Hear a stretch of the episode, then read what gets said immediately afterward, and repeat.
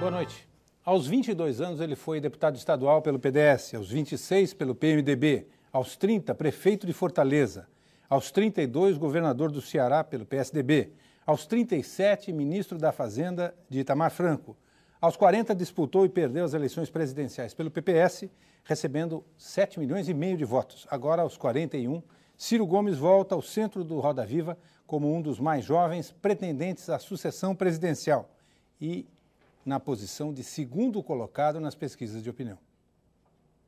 Ciro Ferreira Gomes nasceu em Pindamonhangaba, interior de São Paulo, mas foi criado no Ceará, onde se formou em Direito.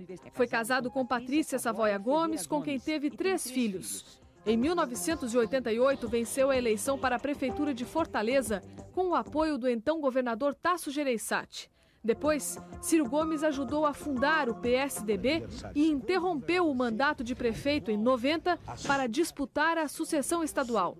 Tornou-se o mais jovem governador do país e o único eleito pelo Partido dos Tucanos.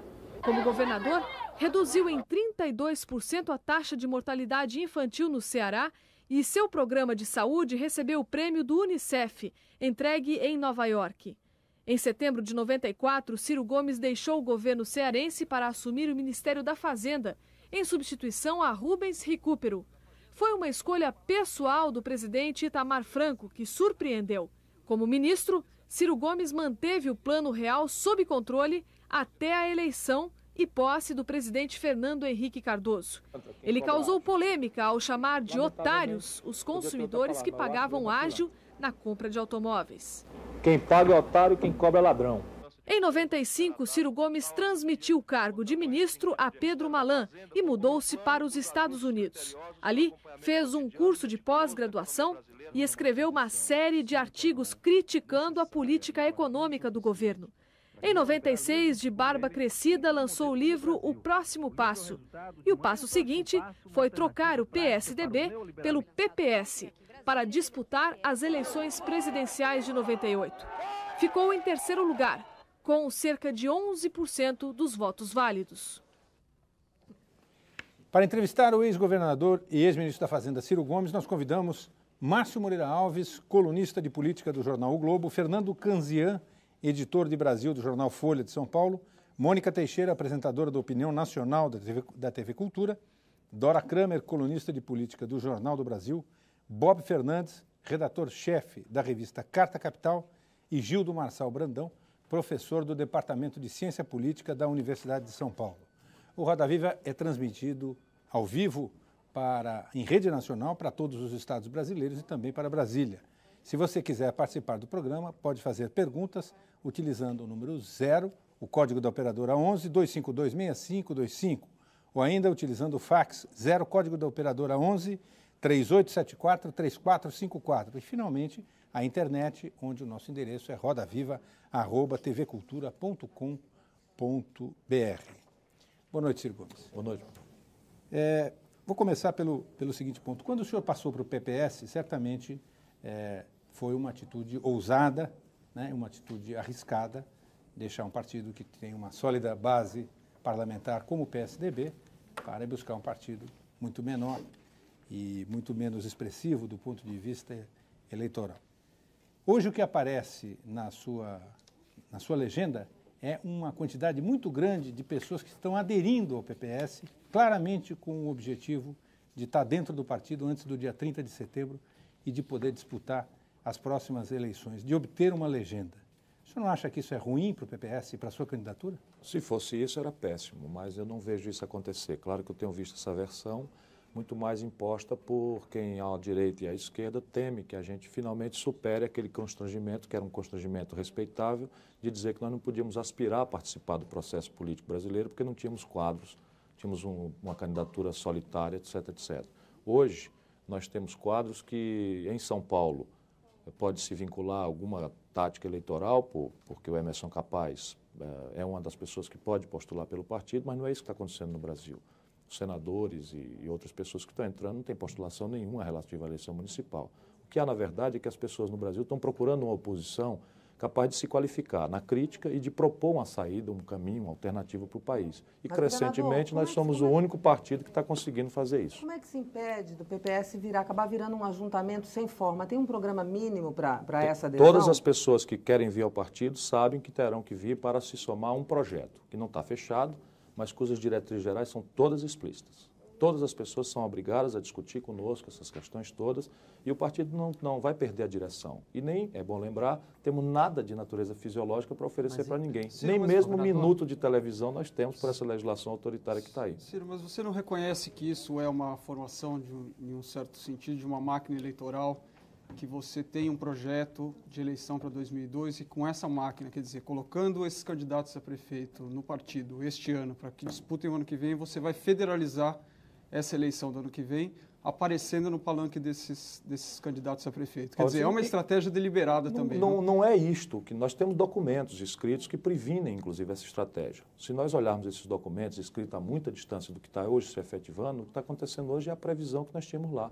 Nós dizíamos nos nossos documentos que o Brasil, o neoliberalismo no país, se revelaria uma coisa inviável, que o governo Fernando Henrique não ia aguentar o câmbio, que isso ia virar uma fraude eleitoral, que a impopularidade se segui- seguiria à recessão. Os artigos todos que eu escrevi no Jornal do Brasil dizem isso, os documentos do partido dizem isso, e que nós precisávamos preparar o país para uma oposição de centro-esquerda, e isso é o que nós estamos querendo ser.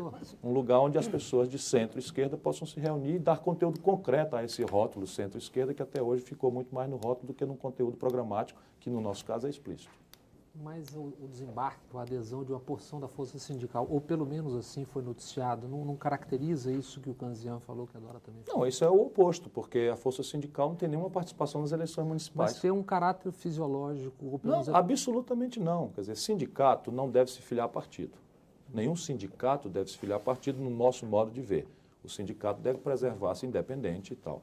Mas lideranças sindicais podem e devem se filiar a partidos, tantas são as filiadas à CUT, que são respeitáveis. Nós, Ah, eu queria dar o Agora, nome das coisas. Não, não pode virar um negócio parecido com o PRN do Collor, dado que a sua... em a nenhuma sua hipótese.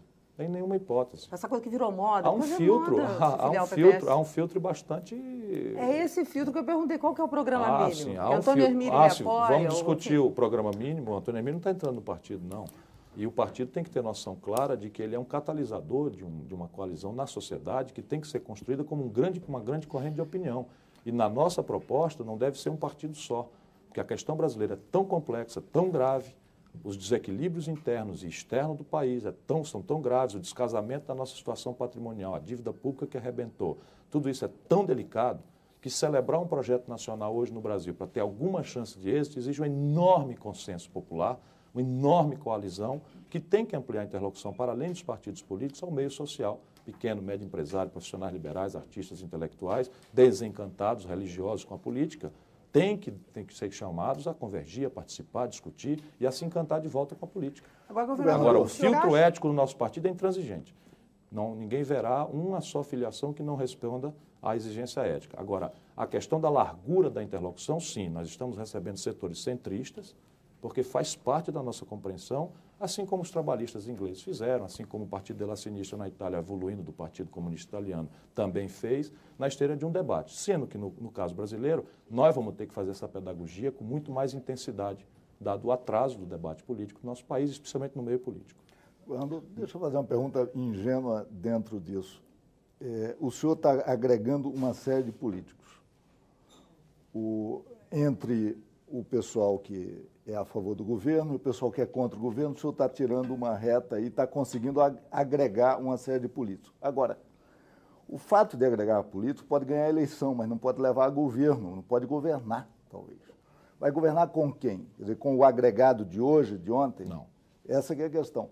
A minha pergunta, eh, eh, se a gente compara o governo Collor, que fez Zélia de ministro, e o governo Fernando Henrique, que com toda objeção que você pode fazer a ele, ele tem, tem uma equipe que vem trabalhando há 20 anos com ele, a minha questão é, que, que equipe o senhor tem? O senhor tem apenas um ou dois intelectuais, um ou dois técnicos, Não. ou conseguiu agregar solidamente Mas gente bem, que eu- faça com que... Só, Desculpe. Quando o senhor, eh, se o senhor assume o governo, na eventualidade de ganhar a eleição, assume o governo, o senhor vai eh, governar com quem? Com quem, que tipo de gente?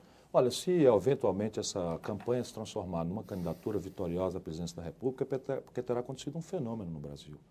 Eu tenho muita vivência, eu fui ministro da Fazenda, trabalhei com uma, equipe muito grande, eu fui governador do Estado, tive uma equipe excelente, brilhante, foi sistematicamente o governo mais aprovado do país, premiado mundialmente em todos os campos. Nós trouxemos a escolarização das crianças do Ceará, junto com o Tasso Gereissati, lá numa sequência de governo, de 60% para 97%. Nós temos resultados em todos os campos e temos massa crítica, claro.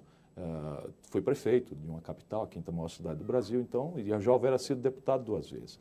E hoje eu tenho uma frequência no meio acadêmico do país também muito intensa. Eu reconheço os quadros brasileiros, tenho olhado, tenho observado, tenho uma enorme interlocução com o meio empresarial do país, tenho uma grande abertura para conversar com a liderança sindical e política de todos os partidos no Brasil, mas isso não vai se, se reunir ao meu redor. Vamos projetar aquilo que aconteceria se uma eleição dessa alcançasse êxito. O que, é que teria acontecido antes? Um movimento de opinião tão amplo, tão intenso e tão forte que teríamos a força de quebrar as estruturas é, que estão aí. É? Então, só nessa condição. Mas se isso acontece, terá sido não por uma obra personalíssima minha, como aquela do Collor. Deus me livre, nunca na, nunca na vida eu me prestaria um papel de fazer um discurso simplório, populista, de uma interlocução barata, eh, bajulando o sentimento de ressentimento justo da população ou deixando a população crer em promessas sociais mirabolantes e infinanciáveis. Eu tenho vivência bastante para saber o que é que dá nisso. Então, não é isso. Mas também não vamos aceitar que, para não ser populista, é, messiânico, sebastianista ou o que quer que seja, vai ter que se entregar à oligarquia política brasileira. O Agora, tá governador, tá um nesse seu arco, nesse seu arco de forças que o senhor diz que enfim, acredita que seria necessário para ter um projeto no Brasil, é, inclui-se o PSDB? Amplos setores, setores do, PSDB. do PSDB. Amplos setores do PSDB. Covas, especialmente? Indubitavelmente. Qualquer projeto nacional no Brasil. E se são, o senhor é tão, que disputar tão pequena um turno com Mário Covas? Não há problema nenhum. Eu tenho dito isso em relação, vamos falar do PT, por exemplo. Que hoje, pelas pesquisas, os, o PT anda um pouco nervoso. E eu tenho tido, pela minha experiência, ter um pouco mais de calma, porque quem quiser projetar um projeto nacional para o Brasil e tiver chance de, que tenha chance de êxito para se afirmar em direção aos constrangimentos internacionais e internos terríveis que vamos enfrentar, vai visualizar a seguinte condição: qualquer que seja a forma que o embate eleitoral se projete, se o PT ganhar, a situação será tão delicada que eu me sentirei responsável em ajudá-los. Se eu ganhar, em qualquer circunstância, precisarei deles. Até preciso legitimar isso antes do processo eleitoral. Mas o PT chama o senhor de candidatura de centro-direita. É normal isso. Eles estão nervosos. Quem tem que ter experiência sou eu. Quem tem que ter mais humildade sou eu. O partido já marcou uma reunião que o senhor não apareceu para tratar desse assunto? Para o PT? É. Não, senhora. Eu já fui a todas as vezes que nós combinamos, eu fui. Inclusive no México. Em todas. Três vezes no não, México, partido, duas vezes no México, uma na Costa Rica, uma no Chile. Ah, sim, o PT não compareceu. É verdade. Mas também eu... é natural, eles deviam ter algum outro compromisso importante naquela hora. Eu gostaria de fazer uma pergunta sobre projeto.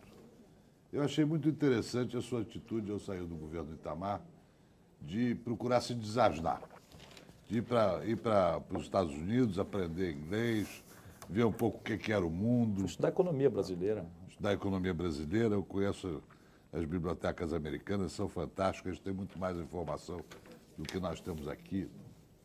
E lá o senhor, ah, ao que parece, ah, aproximou-se muito do Mangabeira Unger ficou como uma espécie de Espírito Santo de orelha, dizem. Bem, o Mangabeira Unger ah, tem variadas incursões na política brasileira. Me parece que a sua compreensão da política brasileira está muito mais para Unger do que para Mangabeira. Ele, há alguns anos, ele acreditou muito no Paulo Brossard, grande líder da redemocratização brasileira que ele influenciava era o Paulo Brossard com aquele seu chapéu, aquela sua postura Rui Barbosiana. O Brizola chamava até de Rui Barbosa em compota. Depois ele acreditou muito no Lionel Brizola. Ele agora acredita no senhor. O, as propostas que eu tenho ouvido do professor Mangabeira Unga me parecem ah, ah, um pouco um pouco ameaçadoras para o conjunto da economia das forças econômicas brasileiras. O senhor ah, propõe as mesmas coisas que o professor Magabeira Unga, por exemplo, um plano Bonex, tipo Argentina, de esticar ah, obrigatoriamente. Essa o... não é a ideia do Magabeira. Nunca foi. Ah, isso é uma mistificação é. do senhor Fernando Henrique Cardoso, queria... desonestamente, depois de conhecer na casa dele a proposta, dá-se agora a fazer, espalhar essa intriga, como se nós estivéssemos a propor calote de dívida pública, como se ele ou eu fôssemos algum irresponsável. Só atalhando sua pergunta, eu sou o único caso na história da administração pública brasileira de um governador de Estado que resgatou 100% da dívida imobiliária do seu Estado. Nesse país de precatórios, etc., eu sou o único que paguei 100% da dívida Mas imobiliária do Ceará, um dos mais pobres estados do país. Brasileira? É possível pagar. O problema da dívida brasileira não é propriamente o tamanho dela ainda, embora esteja crescendo exponencialmente, e essa é a maior irresponsabilidade, o maior crime deste governo, que foi descasar completamente o passivo brasileiro, a dívida pública brasileira, do nosso patrimônio. A dívida, quando eu era ministro da Fazenda, quatro anos e poucos atrás, eram 61 bilhões de reais, construídos em 500 anos de história. Essa gente, brincando de popularidade fácil, financiando consumismo para fins de reeleição, estourou essa dívida 408 bilhões de reais em apenas quatro anos. E isto é a queda, tem o coice. No mesmo passo, alienaram a preço de banana o patrimônio estatal brasileiro, acumulado ao longo de 50 anos de concentração de renda, com gravíssima consequência para o estágio social do desenvolvimento brasileiro, e alienaram tudo isso a preço de banana e, e gastaram o dinheiro financiando o consumo. O senhor... Hoje, pela primeira vez na história, o brasileiro não sabe, mas crescentemente experimenta as consequências, o país está numa situação de liquidez. Por quê? Não há patrimônio mais e o credor da dívida pública está começando a ficar inseguro. O resultado disso, e essa é a questão, é que a dívida está tomando um curto prazo dramático. Ela vence toda hoje em oito meses. E aí não há razão para isso. Nós estamos apenas propondo que, controlada a fuga de capitais em direção ao estrangeiro, seletivamente, transitoriamente, como uma solução, vamos dizer, a última que resta antes do calote, antes da inflação, que tem que ser evitada a qualquer custo, porque isso é prejuízo para o povo, não é prejuízo para o banqueiro, que é meramente intermediário. É essa condição para poder você criar uma condição para seguradoras, fundos de pensão e bancos nacionais negociarem com o governo, sem violência, sem quebra Quando de contrato, com prazo. fuga de capitais. Mas o capital já não fugiu assim, antes não. do... E como é que impede pelo fato do senhor ganhar a eleição? Não, este ativo não. Qual Como é o problema? é que impede o capital de fugir? Então, o câmbio no Brasil é centralizado. É só você ter algum controle. A conta CC5, na verdade, é uma fraude. Circularam por aí de endinheirados brasileiros 111 bilhões de dólares em direção ao estrangeiro nos últimos quatro anos. Não há país do mundo que suporte essa sangria. Então aqui se diz, não, é uma heresia para a interdição do debate, logo, logo vem a desqualificação, é o calote. Nada disso. Nada disso. Nós temos que estamos propondo uma coisa que salve a poupança brasileira e apenas pedir ao credor da dívida brasileira que nos dê um prazo minimamente razoável para que se resgate cada uma das coisas. Não é longo prazo, não. E, inclusive, com um prêmio. Quem alongar o prazo deve merecer o prêmio de um juro mais alto, para que o juro de curto prazo possa cair. E se esse juro de curto prazo cair sem a providência de controle seletivo do câmbio, o que acontece? É uma fuga de capitais e eles vão esperar lá fora o resultado da negociação e quebram o país. O senhor, é, já que o senhor está, o assunto aí foi para a área econômica, eu queria lhe perguntar o seguinte: o senhor, como ministro do, é, do governo Itamar, foi a pessoa que iniciou aí, é, na era pós-Collor, aí, o processo de abertura do Brasil, que acabou levando uma série de empresas aí para condições de falência, etc. E hoje o discurso do senhor é exatamente na outra linha, dizendo que o governo abriu demais, etc. O senhor não se sente um pouco responsável por essa quebra das empresas? O senhor se arrepende do que fez? Não, acha não. que foi uma medida errada naquela altura? Não, não tenho arrependimento. Só... Eu cumpri o meu dever. Ciro? Oi. Desculpe, só para... É, Cláudio, Cláudia Souto, aqui de São Paulo, Francisco Taz, de Ribeirão Preto, e José Newton Mariano Saraiva fazem exatamente... Eh, perdão, Lucas Languedorf fazem exatamente... José Newton Mariano Saraiva fazem exatamente a mesma pergunta. Claro, não, não me arrependo não, porque eu cumpri o meu dever. Eu fui chamado, é bom lembrar para que a memória brasileira se avive, a circunstância em que eu assumi o Ministério da Fazenda. Havia crise da parabólica, havia ágio, desabastecimento, a inflação de julho no lançamento do plano tinha sido zero, a que se projetava para setembro já seria 3 e havia uma pressão generalizada de desabastecimento na economia brasileira e ágio. Nessa circunstância, com a, a capacidade instalada da produção brasileira 100% ocupada, só havia uma chance de se salvar a estabilização e não deixar o plano real morrer da mesma doença que lá atrás matou o cruzado, que era a reindexação e a volta da inflação, era um choque de oferta. Então foi feito um choque de oferta explicitamente garantindo que aquilo não era paradigma de política industrial de comércio exterior. Não havia tempo, era uma emergência, só tinha uma única saída. Fazer um choque de oferta, trazendo do estrangeiro a mercadoria que o consumidor brasileiro queria comprar e, e acabando a crônica de ágio sem aquela demagogia mistificadora do passado, que era mandar laçar boi no pasto, prender gerente de supermercado, cantar o hino nacional com o ridículo botão de fiscal do Sarney espetado no peito. Isso é moço demais, talvez não tenha, não lembre como é que foi isso aí no passado.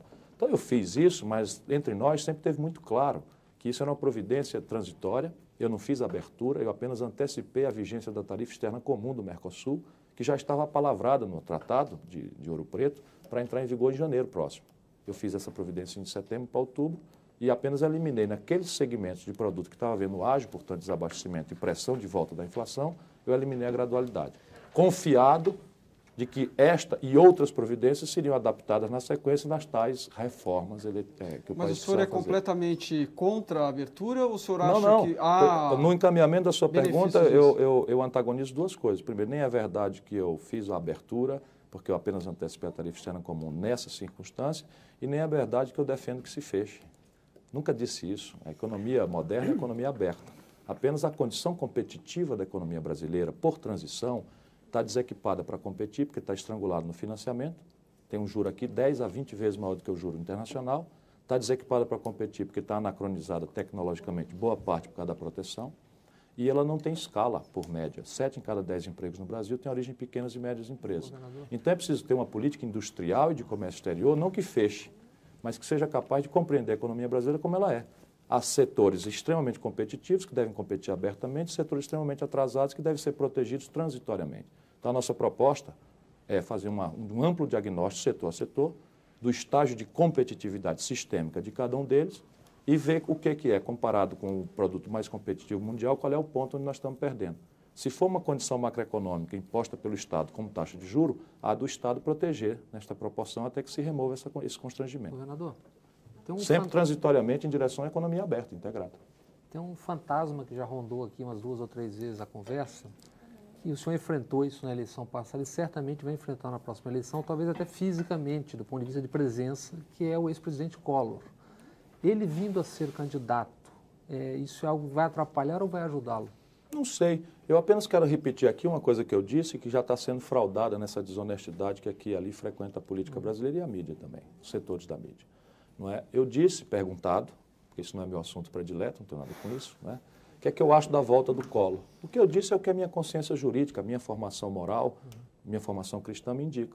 O que eu disse é que uma pessoa não deve cumprir pena o resto da vida. Que uma vez cometido um mal feito, sendo apenado, exaurida a sua pena, tem direito de buscar a reintegração na sociedade. Agora, o povo vota ou não vota se quiser. Eu digo logo que eu não voto. Agora, o senhor já viu que o senhor mesmo falou que se o senhor ganhar, terá sido, se a minha candidatura vier a ser vitoriosa, terá sido um fenômeno. Fenômeno. Quer dizer, né? Quer dizer, um Quer dizer, a fenômeno de sua própria opinião. avaliação, Um pois é, fenômeno de opinião, mas não é um fenômeno que vai ser construído em base de apelo populista, não. Mas não será um fenômeno que vai Mas, ser construído nesse discurso mistiço de ressentimento, radicalismo de goela, simplificação grosseira dos problemas, imputação das responsabilidades todas à pessoa, à pessoa física do presidente da Deixa só República estabelecer uma e me é oferecer de importante, salvador da pátria. Deixa eu só dizer isso Tá. aqui. Eu não sirvo para salvador da pátria. Se alguém achar que eu sou, vote no outro. Pois é, agora a sua candidatura, ela é para valer mesmo? Ou Não você está ocupando espaço para ser candidato a governador Não. ou a, a senador É, pelo Ceará? Governador da vez passada, ou senador da vez passada, dariam conta aos cearenses pela sua generosidade extrema comigo de que eu poderia ter colhido 76% dos votos. Então, mas se o Tasso for candidato a Mas presidente... o Tasso, nesta vez, não quis ser candidato a governador, insistiu bastante pela generosidade fraterna com que sempre me tratou para que fosse eu o candidato. E eu disse a ele que não podia ser porque prejudicaria o povo do Ceará. Mas o Governador. Tasso pode ser candidato a presidente. E nesse Sim, quadro pode. o senhor não viria para governador? Não, para não, não, não tenho como projetar isso a tal distância do processo. Mas está no quadro. Só não gostaria que a minha vida me pusesse nessa situação. Governador, qual é a sua análise do cenário político hoje? Olha, eu vejo tudo com muita preocupação, porque esse governo desmoralizou-se de uma forma abrupta, muito rápido, muito extensamente, e, e a, e a- e a- e a desaprovação da população já não é mais desaprovação, é rancor quase. Compreendo isso e acho que é um certo setor da oposição que estica a corda, meio que não está vendo bem ah, o que é que significa esticar a corda nessa altura. Não é? Eu- Esse governo tem que ser enfrentado numa, numa batalha política, mas nós não podemos fazer esse enfrentamento em nenhum momento resvalar para o desamor à normalidade institucional do país. A população precisa de nós, mesmo nós, especialmente nós da oposição, e olhe que eu fui até censurado, não me deixaram falar, muitas vezes a desqualificação até nessa coisa, mas é preciso dizer isso, esse homem foi eleito pela maioria popular brasileira, é um péssimo presidente, eu nunca tive dúvida, já achava isso no primeiro mandato, quando ele iludia as pessoas com esse ilusionismo do consumo fácil, né, que ficava mais fácil sair de São Paulo para Miami do que ir para Fortaleza. Diga-se de passagem, Fortaleza é muito melhor do que Miami, todo mundo sabe disso, não é? Ah, mas é preciso amar as instituições. É preciso lecionar para o povo, nós do antagonismo, que o voto tem que ser maduro, responsável e que impedir um presidente só em circunstâncias jurídico-política formal. Imputação de um crime formal, com a responsabilidade pessoal do presidente. Essa acusação não há. Só dizer um péssimo presidente, você acha pouco, mas isso não é suficiente para defenestrar alguém do poder. Governador. Até porque, digo eu ao Lula, um dia nós dois, ou eu ou você, vamos estar nessas responsabilidades. Não pense que a crise passa porque nós vamos chegar lá. Se nós legitimamos essa linguagem de que governo, um ciclo de impopularidade deve ser defenestrado, é, nós vamos parar onde? Essa linguagem um tem tudo a ver. Parar no quartel. É, provavelmente, sempre que se rasgou a Constituição nesse país, não foi para beneficiar a população. Não. não mas essa, essa linguagem tem, tem, muito a ver com o raciocínio de que a, a, chamada política burguesa não interessa. No fim das histórias, muitas vezes as pessoas Cacoete não stalinista mofado, é verdade. É. Agora, eu só queria, só queria pegar, voltar àquele tema da, da questão política do, do, do partido, do PPS. Porque o que me, me assim, surpreende é o fato de que não se vê, pode até ser que exista, vida é, é, efetiva do PPS fora dos moldes da política burguesa. Quando, na história desse partido, ele era um não, partido não. que tinha uma inserção social. Que tinha organização. Esse não é o mesmo partido que você conheceu, mas esse partido fez essa, essa, essa catarse, mais do que uma autocrítica, mais do que uma revisão programática, que num congresso doeu muito para essa gente boa. Eu nunca fui comunista. Eu nunca fui comunista. O senhor é socialista? Eu sou social-democrata em processo de aperfeiçoamento desse conceito de social-democracia que também está superado.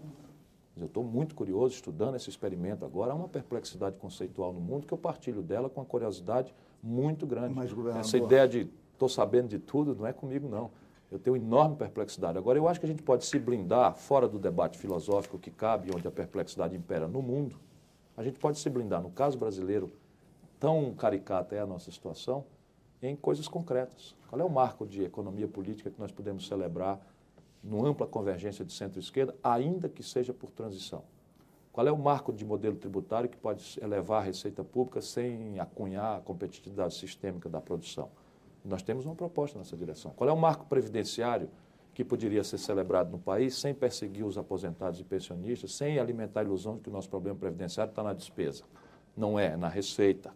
E aí nós propomos um regime de capitalização público e o desate do nó da dívida pública. E um Estado, qual é o papel novo do Estado na economia? Reintervir, estatizando os meios de produção? Não, pensamos que não.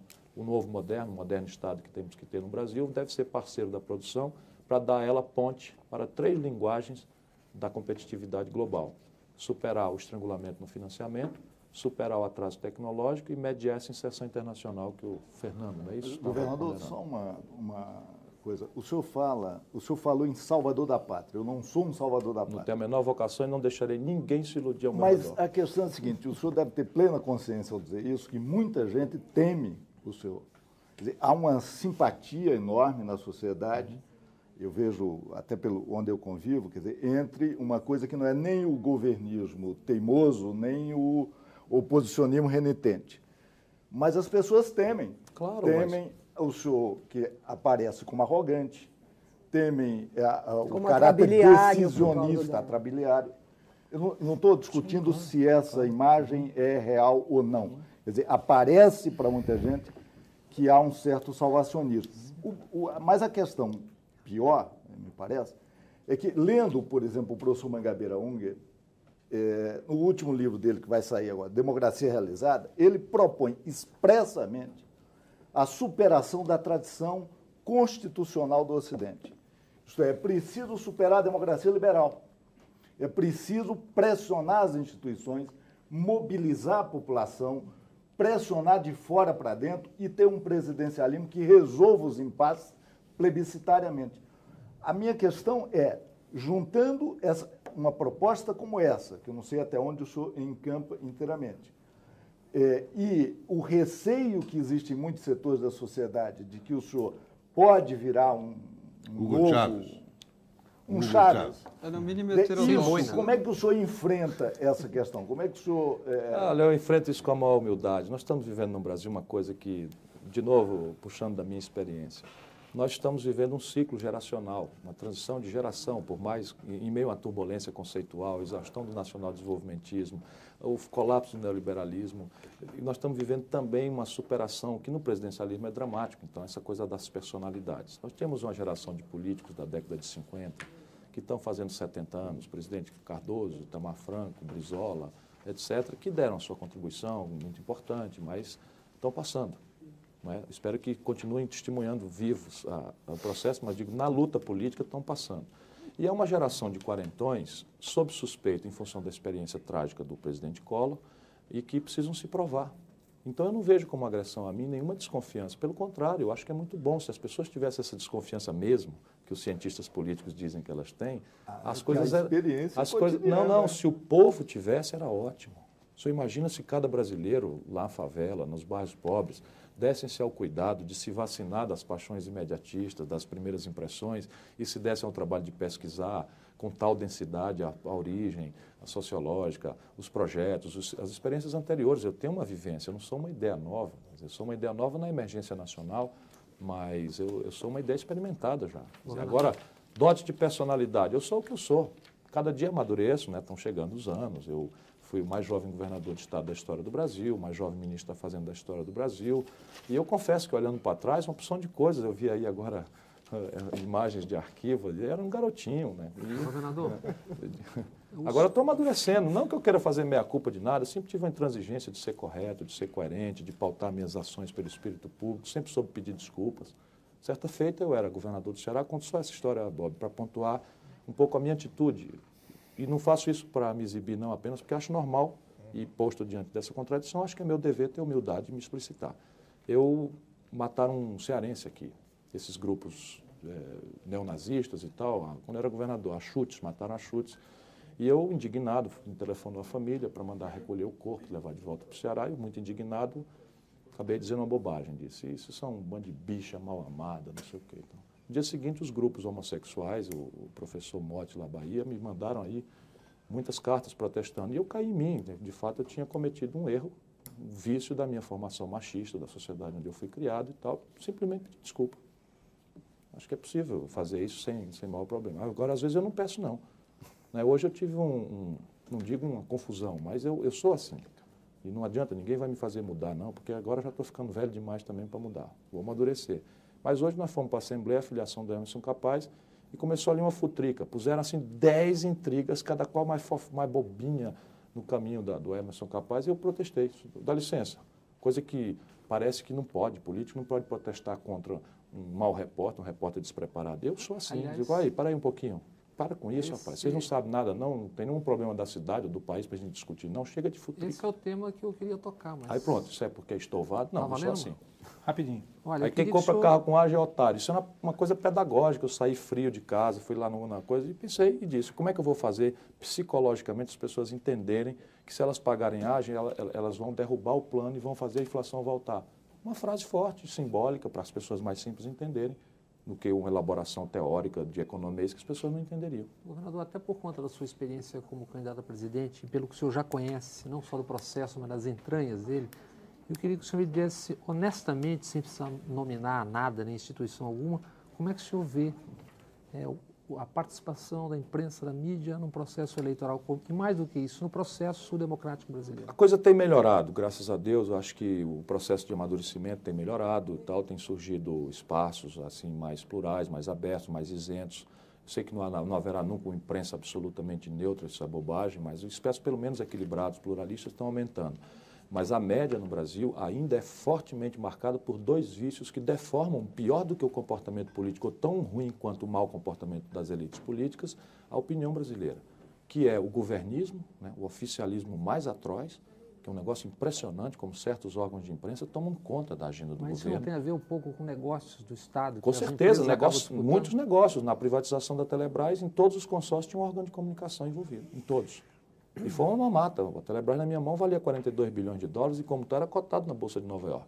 Essa gente vendeu por 22 bilhões de dólares, achando pouco, aceitou receber em real antecipado as prestações três anos, quando o real bateu 2,21. E ninguém disse nada. E ninguém disse nada, quer dizer, ninguém disse. Centralmente, a grande mídia não disse nada porque está envolvida, com certeza. O outro negócio é o fuxico. Nossa Senhora, como é impressionante a energia que este país desperdiça no fuxico. É uma coisa impressionante, quer dizer, essa ideia do fulano disse que disse que não sei o que. Aí no dia seguinte houve o fulano e desmente, base dá quatro dias um fuxico só, aquilo é nada.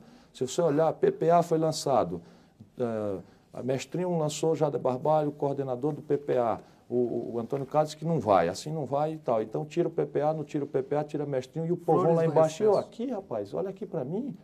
Que diabo é isso? Isso é e o Brasil. quem é que leu o PPA? Ninguém. Muito pouca gente. É eu, por acaso, li. O que eu estou dizendo é isso, é o fuxico, né? O fuxico tomando páginas inteiras de jornal e tal. Hein? O senhor leu o PPA? Li só o resumo, não li inteiro, não. Mas não escreveu um... sobre ele. Eu gosto de ficção, é, gosto mais de Gabriel Garcia Marques. É, Ciro Gomes, nós vamos para o Eu escrevi porque eu li os fundamentos gerais, as diretrizes gerais, e vou ver o pé de barro, que é de onde é que vem o dinheiro para pagar. Que é essa questãozinha que os políticos brasileiros tradicionais não querem falar sobre ela. Muito bem, nós vamos para um rápido intervalo e o Roda Viva com Ciro Gomes volta daqui a instantes.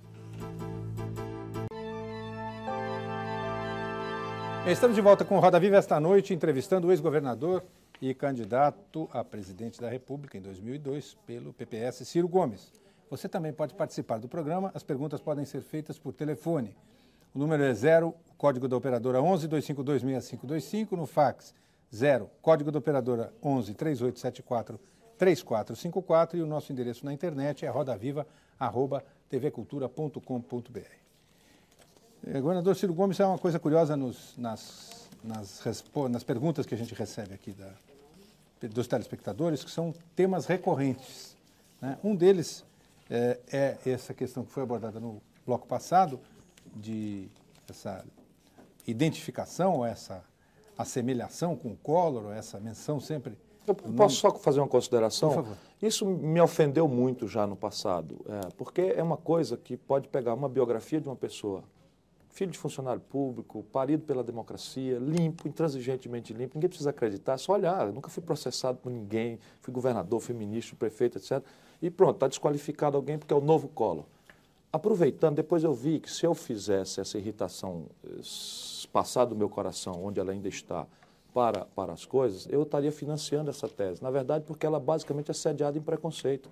Preconceito contra jovem, um preconceito contra nordestino, um preconceito contra quem tem um estilo afirmativo de falar. Mas serão esses os defeitos do colo? Eu peço só isso às pessoas para refletirem. Não são. Os defeitos do colo foi o autoritarismo, foi a conivência ou a prática da corrupção, foi a frustração dos compromissos com a sociedade brasileira. E na minha biografia não tem isso. Perfeito. Então, a outra, outro tema recorrente, que eu acho que a, permite a gente colocar esse segundo bloco do debate numa questão mais ampla, que é a seguinte, seja como for, já que o senhor é, descarta a possibilidade de qualquer tipo de rompimento do mandato do presidente Fernando Henrique Cardoso. A não ser que é. aconteça uma acusação formal Exatamente. de um crime de responsabilidade que não aconteceu Teremos hoje. De, o Brasil terá de, de viver sob o governo dele até a próxima eleição. São questões mais imediatas, mais é, fundamentais, que com certeza não dá para esperar até 2002 para resolver. Então, Reginaldo Juste, de Bálsamo, São Paulo. Amadeu Luiz, aposentado de Santo André, aqui em São Paulo. É, Marcelo do Nascimento Barbosa, de São Caetano do Sul, por sinal, duas cidades extremamente afetadas pelo problema. João Ferreira Nunes, de São Lourenço, Minas Gerais, e Denis de Curitiba, no Paraná, perguntam quais são as alternativas para diminuir as taxas de desemprego, como é que se consegue gerar emprego nesse país, nessas Olha, circunstâncias. O país só superará o desemprego estrutural pesado se crescer a uma taxa não inferior a 5,5% ao ano. Por que essa taxa? Tecnicamente apurável. Por quê? Porque nós crescemos a população apta ao trabalho, jovens, à razão de 2 milhões por ano. Isso é 1,7%, mais ou menos. O país tem ganho produtividade, forçado a modernizar-se pela competição, a uma razão de 3% ao ano, em média. Isso que significa trocar homem por máquina. Então, são duas usinas de desemprego violentas. Para superar isto, o país precisa crescer a 5,5%. Para crescer a 5,5%, o país precisa consertar uma taxa de investimento e, portanto, uma taxa de poupança superior a 35% do PIB. E aí está o nó. Nós temos que lecionar isso para a população, fora do economês, quer dizer o seguinte, só há emprego se abrir uma loja nova sem a outra quebrar. Só abre a loja nova se tiver dinheiro para investir. Só tem dinheiro para investir se tiver poupança que diga de onde é que saiu esse dinheiro. E no país hoje a poupança pública é um buraco, não tem poupança. O governo gasta uma enormidade de dinheiro a mais do que arrecada, basicamente pagando juro. Por isso é recorrente aquela ideia que se não desatar o nó da dívida, não tem desenvolvimento, não tem emprego. Segundo, poupança é privada. Como o governo tem um rombo na sua conta, ele drena a poupança privada, que já é muito pequenininha, via juro alto, via expansão da dívida pública, para financiar esse rombo. Porque a porta da inflação, a sociedade brasileira não aceita que se destampe mais, embora esteja aí ameaçadora. Quero dizer aqui, porque esse programa sempre fica arquivado, quando eu dizia que o, câmbio ia estourar, não queriam ouvir. Agora estou dizendo, a inflação está aí ameaçadora, não é inflação de demanda. Não é, não é inflação de demanda, é a volta do overnight, a dívida pública estreitando o prazo, é uma dificuldade de liquidez tremenda que vai acabar tendo que monetizar. Se não se fizer uma coisa séria, vai acabar tendo que emitir dinheiro para pagar Mas a inflação então, volta. Isso, isso Concluindo o raciocínio do emprego, que é fundamental, que essa é a grande angústia da Sim, sociedade brasileira. Tema, né? a poupança estrangeira, que este governo quer a todo custo que a sociedade acredite, nós vamos ser salvos da nossa imprudência pelo dinheiro estrangeiro. Aí a imprensa a serviço da propaganda oficial chama especulador internacional de investidor estrangeiro com o mesmo nome. Essa aqui é a equação do jirico. É a gente pagar 25% de juros para ele vir aqui e a gente ter reserva cambial aplicada a 5,5%. É como se o Márcio, incomodado com a eventual crise de pobreza, fosse um agiota, tomasse 10 mil reais emprestado a 50% de juros e atravessasse a rua para abrir uma carreira de poupança com esse dinheiro, que ele ia pagar 6% de juros ao mês, ao ano. Então, veja, é uma loucura. E o outro dinheiro, que é o de risco, esse que interessa ao Brasil, só está vindo na boa. Está vindo para comprar a preço de bananas estatais, que estão imediatamente rendendo, como telefonia e distribuição de energia elétrica, e para empresas brasileiras estranguladas no financiamento, ou seja, não há expansão da atividade econômica brasileira. mas eu queria entender como é que muda essa. É, porque isso, isso que o senhor está apresentando é, vamos dizer assim, pelo pouco que eu conheço, a formulação básica do seu projeto. Isso. Certo? É isso aí. Olha, a minha proposta é essa. Então, proposta... O diagnóstico é esse. E as pessoas precisam entender, porque o que tem que ser feito está tá dito aqui. Nós precisamos construir poupança. Sim, mas como é que faz isso antes de Como 2002? é que constrói poupança? Com esse governo que está aí. Não. Esse governo tem que fazer isso. Eu acho que é o grande caminho da oposição, propus isso ao Lula, era celebrar um grande diálogo nacional, agitar a sociedade brasileira pela primeira vez para não para o protesto, que é legítimo, que é cabível. Um dia lá a gente vai fazer o protesto. Mas tem uma outra energia que está instalada na sociedade brasileira, que é essa angústia, que nós deveríamos agitar num grande debate de caminhos concretos, alternativos, que, construído consenso na sociedade, o governo estaria obrigado a fazer. Porque hoje ele blinda a discussão dizendo eu estou fazendo assim porque não tem alternativa. E nós, não, nós temos fragilizado isso porque não temos dado visibilidade a uma alternativa. Então, a alternativa hoje de construção de poupança no Brasil é esse elemento transitório do desate do nó da dívida pública e dois movimentos estruturais na Receita. Um novo modelo tributário, que desonere audaciosamente a produção e os salários, para criar poupança é assim, tirar os impostos todos que incidem sobre a produção e salários e fundar um regime tributário novo que grave o consumo e a apropriação especulativa de capital de propriedade. Quer dizer, temos três meses para fazer isso. Não, Outubro, três meses. Novembro, dezembro. Isso é consenso. Vamos fazer Não, consenso. Eu digo pelo seguinte, sociedade. porque o regime tributário Bacana, tudo não. bem, mas ele só funciona no ano seguinte. Se a gente, para falar antes claro, de 2002... Claro, claro. Também, por favor, ninguém alimente ilusão. O buraco que essa gente meteu o Brasil não é coisa que vai se resolver com estalar de dedo. Agora, nem este governo, nem qualquer outro. Objetivamente, como é que o senhor resolveria o problema da dívida? Sem anunciar um... Quer dizer, o senhor, em o senhor falar que vai resolver o problema da dívida, desatar o nó da dívida, o senhor está na antessala do calote.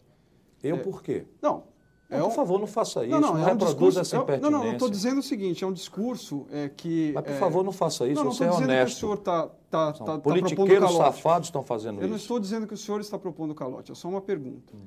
Eu estou dizendo o seguinte, é, o capital estrangeiro é um capital volátil, é um bicho medroso. Não estou falando de capital estrangeiro, estou falando de brasileiros endinheirados. Eu sei disso, mas o governo só financia essa dívida hoje com um capital volátil estrangeiro. Não é estrangeiro, rola... é o que eu estou dizendo. Vocês, jornalistas, estão chamando de, especul... de investidor estrangeiro brasileiros que, à luz das iminências de crise, vão a Caimã mas, vão ao Uruguai o, e de lá voltam com a taxa mais alta, com os prazos mais curtos e com os tributos eliminados para especular aqui. o estrangeiro caso, já foi embora faz muito mas, tempo. governador, no caso, Não há no um caso, credor de dívida interna brasileira estrangeiro. Eu sei, 100% mas no é caso, é mas no caso de, um, de, um, de qualquer temeridade em função de uma perda de dinheiro aqui no Brasil, não são só os estrangeiros que vão embora. O capital nacional vai embora também. Aconteceu isso na desvalorização Por isso presume a minha proposta um é controle tô, É isso que eu estava querendo capital. colocar. Claro. Mas é isso que eu estava querendo colocar. O, o senhor, ao, ao dizer que é, precisa ser alongado o prazo da dívida. É, negocialmente, negocialmente, sem ruptura, sem quebra de, saber, de contrato, sem calote. Pois é, eu gostaria de saber quem é que vai esperar que essa negociação se conclua para decidir se vai tirar o dinheiro ah, do Brasil sim. ou não. Isso aí é uma contradição aparente, mas não é, porque essa é uma discussão que está acontecendo hoje. Esse problema vai se apresentar bem antes da sucessão federal. E eu acho que, por razões do que estávamos falando com o professor, só governará o país com autoridade, portanto, com capacidade de mobilização, de construção de consenso, de celebração de um novo estágio de organização das instituições brasileiras, aquele que tiver uma ética diferente na relação com a sociedade. Portanto, dizer antes o que pretende fazer, para que as pessoas votem nas ideias mais do que na pessoa.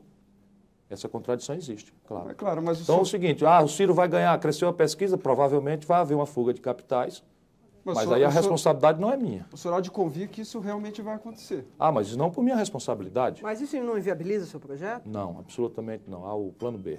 Qual é o plano ah, B? Qual é o plano B? O plano B é gerencial. O plano B é gerencial.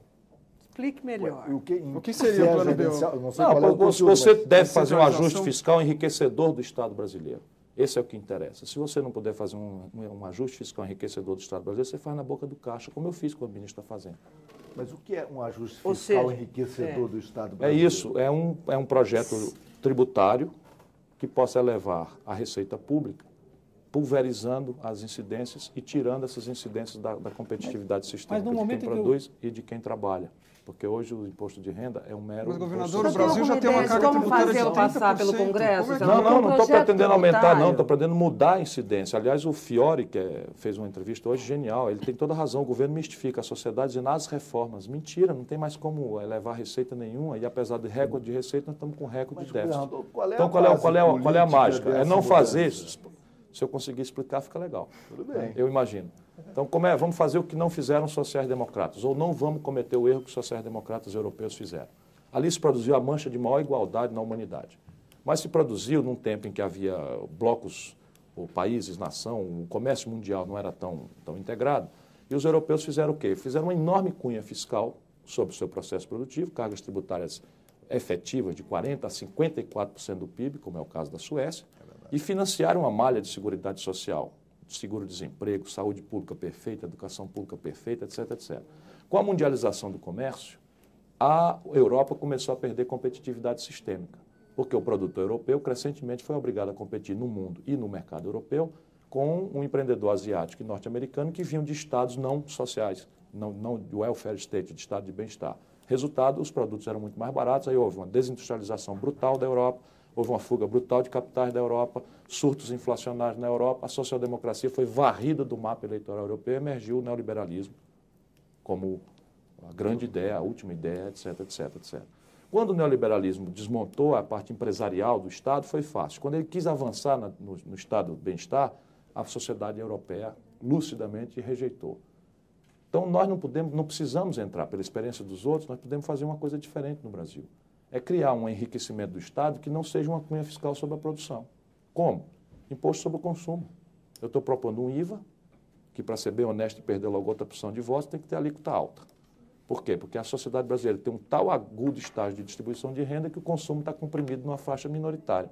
Então não tem escala. Na partida, você tem que ter uma alíquota alta, necessariamente menor do que a soma do IPI e do ICMS. Terminando, terminando, porque nunca tem condições. A oposição não tem proposta. Quando a oposição começa a verbalizar a proposta, Uh, Mas isso é uma só, só, só deixar claro, que isso é uma característica desse programa. Para o bem e para o, para mal. o mal. Toda vez que a gente vai fazer uma proposta, alguém vai encarregar de interromper. Toda vez que nós não agimos, dizem que nós somos coniventes com o tá. entrevistado. Mas eu termino rapidamente. Eu só queria dizer, a alíquota alta é o seguinte, é menor do que a soma do IPI e do ICMS. Eu, eu, nas simulações Mas que eu é tenho assim, feito... Mas é igual para o leite e para o carro importado? Não, a cesta básica e aluguéis são excluídos. Tá. Cesta básica e aluguéis são excluídos. O segundo imposto é um imposto imaginado por um professor uh, inglês chamado Caldor, que cai como uma luva no Brasil. Qual seja, o professor conhece. É um imposto que se incide sobre o consumo, e este é progressivo. Você tira a faixa média baixa de, de consumo, não cobra nada. E da faixa média para cima, você cobra progressivamente. De maneira que aquele barão lá em cima que acende um charuto com a nota o de 100 reais. paga. Hein? O poupa paga. O poupa paga. O que poupar não tem incidência. O que consumir tem uma incidência progressiva. O consumo médio é pouco, o consumo abusivo é muito. Isso casa com uma luva. Ou o imposto sobre heranças e doações, também progressivo. Esse alcança. Não é? E veja lá quando é que eu vou ganhar a eleição nesse país. Eu, eu, queria chegar nesse imposto sobre herança. Heranças e doações. O imposto sobre herança é, é um imposto estadual. Não, não. É, sim, senhor, na, na Constituição. Atualmente, tá. sim, sim. Atualmente. Pensei que na minha proposta. Não, eu estou dizendo, atualmente o imposto é. sobre herança e, é E não arrecada nada. Todos São valores fictos e tal todos os governadores do PT, outros, ou da direita, ninguém pôs o imposto sobre herança, que é a forma de impedir que o privilégio passe de uma geração para outra e que foi usado em todos os países industrializados do mundo. Mas, na verdade, é existe o imposto causa-mortes, transmissão causa-mortes e tal, que é sobre valor ficto. Não tem arrecada, efeito arrecadatório nenhum. Nós temos que construir um outro imposto moderno. como é que sobre... faz tudo isso passar pelo Congresso? Não, não, não, não vai haver. Não, você tem que consensuar as propostas Porque na sociedade. Tudo, tudo, não, tudo isso. Na minha presunção de democrata verdadeiro, o Congresso Nacional Congresso. é representante queria... da população. Agora, Se você for a população discutir lucidamente, criticamente, perder todos os votos que tiver que perder, para tentar que a população não vote na, no fulano de tal, mas num, num, aparato de ideias, de projetos, de caminhos, de soluções concretas, em que a contradição vai aflorar no debate. Então, a sua e esse debate lucidamente estabelecido, a população. a população diga, é isto aqui que nós queremos, Governador. não só eu tenho certeza que vota, como a história brasileira mostra que vota. Fosse fácil assim, alguém já, todo mundo já tinha conseguido fugir dessa armadilha Eu estou correndo o risco de dizer que é fácil? Por favor, Governador. deixa eu me penitenciar aqui. Uhum. Só, pode, só é fácil pela exiguidade dos minutos de televisão que a gente está obrigado a simplificar as ideias. Mais fácil é dar aula de sociologia. Isto é extraordinariamente difícil. Governador. Isso Agora, eu tenho uma psicologia, eu tenho uma psicologia que rejeita o impasse. Eu não consigo conviver com a ideia de que o Brasil vai ter que estar obrigado a este pacto de oligarquias safadas que sugam o sangue deste país há 100 anos e que isso não vai mudar nunca. Governador. Eu, eu rejeito psicologicamente a isso. Como rejeito com igual intensidade a ideia de que um salvador da pátria vai aí botar ordem na casa, que também não é o caso. Governador. Não é possível que a gente não ache um caminho lúcido, esclarecido, organizado, coletivo, para construir a saída do país. A propósito disso que o senhor falou, e sem, sem cair no fuxico, embora assim possa aparecer, eu quero saber primeiro se não o se PFL. Policie, fica à vontade. eu já estou à vontade. Eu quero saber primeiro se o PFL pode vir a fazer parte do seu arco. Isso é uma coisa. Ainda Como nessa... força, não. Isso é uma coisa. Como força organizada, não. Tá. Agora, há militantes ali, vinculados, tá. que têm uma visão nacional, que ainda que tenham uma visão paternalista, e aí na motivação tem uma visão social, uhum. né? e que estão incomodados. Tá, agora, agora, vamos à parte do... E são operadores tradicionais da máquina do Estado brasileiro. Agora, como organismo, de jeito nenhum. Tá, então Simbolicamente, a... nós precisamos, para que esse projeto realmente seja novo, começar com o PFL na oposição. Então vamos ao que poderia... Eles ensaiem pela primeira vez uma experiência... É uma revolução. Governador, deixa eu complementar. O Itamar fez isso, hein? Não com o PFL, deixa eu só complementar a pergunta, líder. governador. Só complementar. É isso que soaria como fuxico, mas não é essa a intenção. Em setembro de 97, estou conversando, vindo do Sobral, o senhor falou, eu não diria carinhosamente, mas amistosamente, quase em tom de, de quem tem uma, uma atenção, uma amizade pelo líder maior do PFL, que é o senhor Antônio Carlos Magalhães. De lá para cá, rusgas muitas aconteceram. Eu queria saber como é que o senhor percebe o papel dele, até porque ele é um personagem importante no processo Eu assisti ele aqui nesse programa dizer assim, olha aqui a contradição, ele falou bem de mim, está aqui um milhão de papéis e tal, é vou falar de novo. Ah, recente Vou falar de novo o que eu sempre falei que está naqueles papéis todos. Não é? Eu não concordo com a política dele. Eu não concordo com o jeito dele fazer Por política. Quê? Nunca concordei, porque ele é autoritário, ele tem uma atitude de esmagamento da contradição, ele não tem condição de convivência. Lá na Bahia ele esmaga tudo, ele, ele é um homem absolutamente complicado, mas é uma pessoa adorável pessoalmente. E eu nunca fiz política com estômago, com ódio e tal. Eu sei separar bem. Então, continuarei sabendo. Nesta campanha, pela primeira vez, houve um atrito, porque eu disse o seguinte na campanha: eu acho que o Brasil tem que encerrar a vulnerabilidade institucional que existe hoje, dessa, que permite essa promiscuidade imunda entre homens do poder e o setor financeiro. Isso no mundo é cadeia. Aqui não tem nem lei que, que puna, portanto, nem está dizendo que cometeu crime nenhum, apenas é uma coisa absolutamente impertinente. E para dar conteúdo concreto ao que eu falei, o que eu sempre fiz, saí dizendo, Marcílio Marques Moreira, ex-ministro da Fazenda, Mério Linde. Volto a dizer, nada de impertinências, ilegalidade, apenas no Brasil, aí sou, é, sou não, Armínio Fraga, Banco Central, sou, sou Banco Central. E onde é que entrou o aí, Carlos Magalhães? Aí fui dizendo, Antônio Carlos Magalhães, Transworld, um banco sócio do Ângelo Calmonte Sá nas Ilhas Caimã. Ele pensou que eu era igual a essa gente, que ele vive com a mão segurando no rabo nos tais dossiês, e mandou um fax privado para mim, mandando ver. Não é? Fica aí, você está desesperado porque ninguém presta atenção em você, e você está não sei o quê, sua vaidade, você é um bobão, uma coisa assim, não foi bobão, mas falou essa coisa aí e tal, e não sei o quê, nós sempre nos tratamos com grande amizade. Eu disse, olha, amizade tudo bem, você sabe disso, ainda há pouco eu telefonei para você, seu filho morreu, choramos no telefone, me doeu muito ver ele, como ele sofreu, senti solidariedade como sinto hoje, me, me deu um nó na voz me lembrar. eu não quero viver para ver um filho meu morrer, sou absolutamente solidário. Nessa questão, liguei para ele chorando e tal. Estava viajando, não podia ir ao enterro. Mas você está muito enganado comigo. O faxzinho que eu mandei imediatamente está muito enganado comigo. Eu, o que eu disse é verdade. Eu disse numa lista, não quis particularizar com você, agora faça da nossa amizade o que você quiser. Aí veio a público para dizer qualquer coisa, eu dei uma pública também para ele ver que é. Agora, essa não é minha briga. Não é? Minha briga é outra. Nós vamos para mais Pronto, um... elogiei de novo e disse de novo o que eu penso. Nós vamos para mais um rápido intervalo e voltamos daqui a instantes com o Roda Viva, entrevistando hoje o ex-governador Ciro Gomes.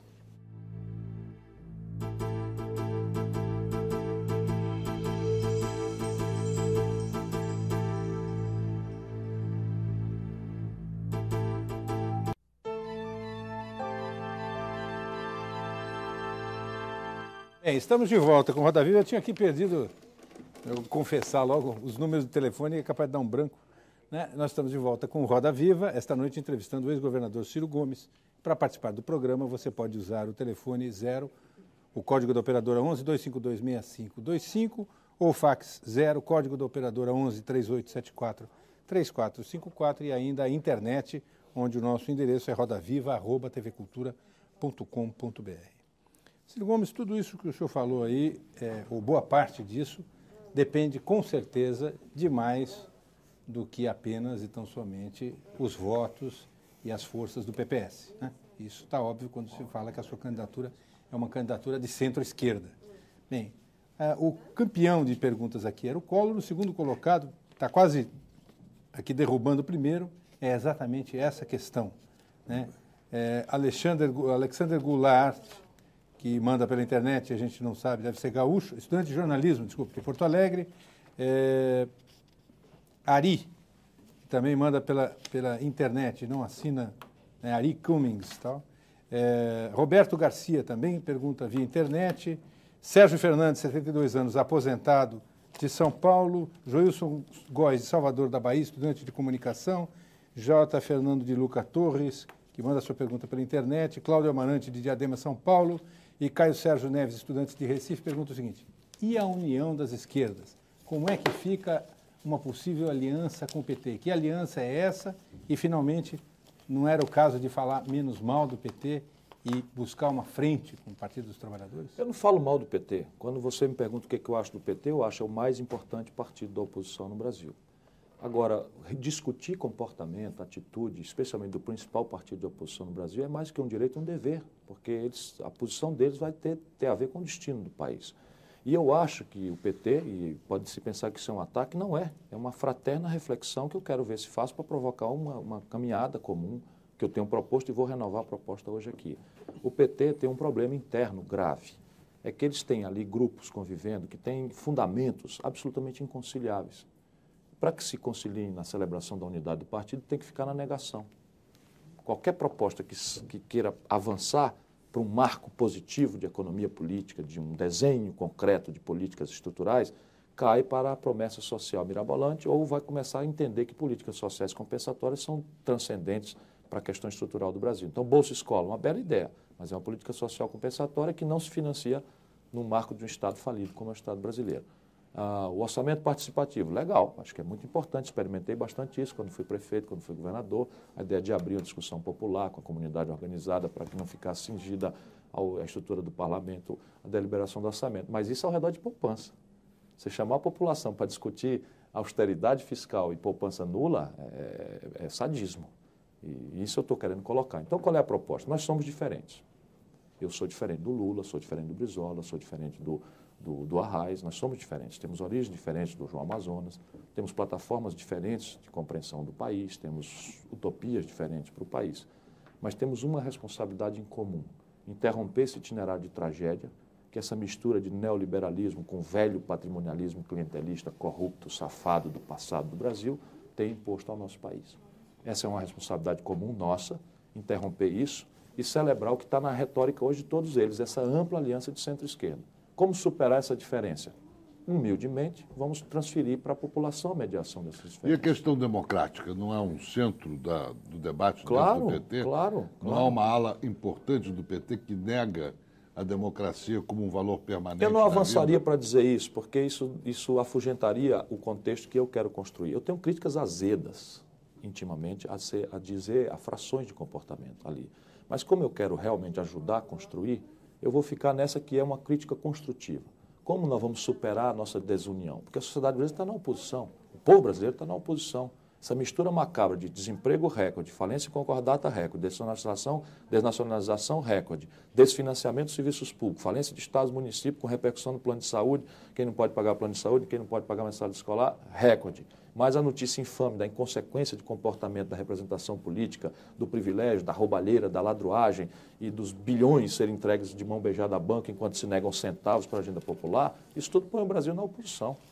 Então aí os indicadores todos, quem não quiser ver, não vê o país. Agora, o país que está na oposição olha para nós na oposição política e não confia na gente. Não confia na gente com razão, diga-se de passagem. Não confia porque nos vê divididos, sem projeto hegemônico, amarrado nesse cacuete do protesto sobre o leite derramado, quase sempre de motivação corporativa.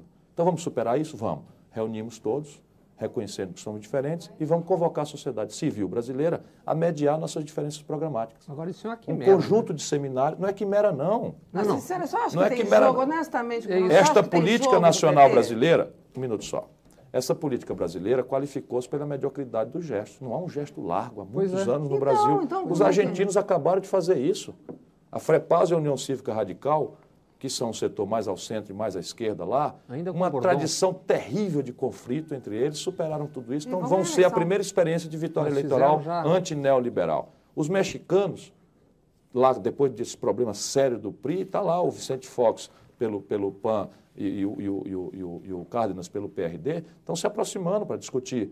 Os chilenos, com sangue do alheio na mão, tá, com, a, com a vingança legítima da sociedade chilena desejável contra os democratas cristãos compreenderam a delicadeza, estão lá fazendo uma caminhada. disso acontecer, estou achando que o senhor está falando é uma ficção. Não, primeiro porque... a gente tem que superar a prostração moral.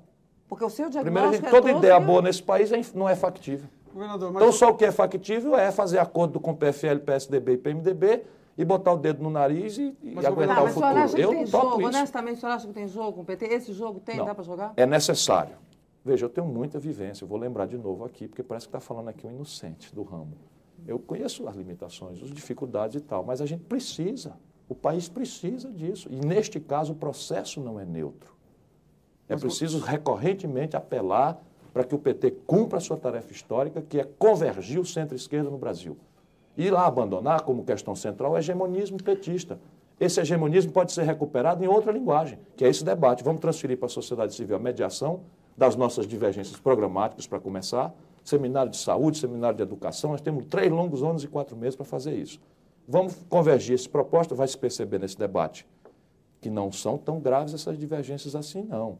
Que o que está voltando como divergência é o hegemonismo personalíssimo que infelizmente está aí. Então, aí restará um problema concreto, tático. Quem vai ser o candidato? É. Vamos fazer eleições primárias. Esse universo de brasileiros é, que participar será chamado a eleger em eleições primárias um candidato tá unificado. Tá Pronto, está renovada a proposta. O senhor está dizendo que o governador de São Paulo, o senhor disse no começo do, do programa que o governador de São Paulo está no seu arco. O senhor disse que o PFL no meu arco tá de fora, compreensão, no, no meu arco de compreensão o do senhor... que, que chama-se centro-esquerda na prática neste país, porque a população precisa entender isso na prática. Uhum. O que é esse slogan centro-esquerda?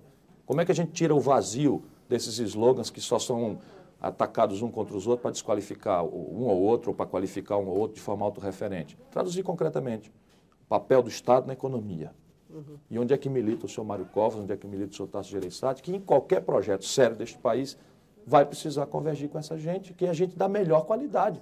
Agora, porque podem ser meus principais adversários, vou desqualificá-los, meus amigos do PT têm essa moda. Eu sou maravilhoso para apoiá-los.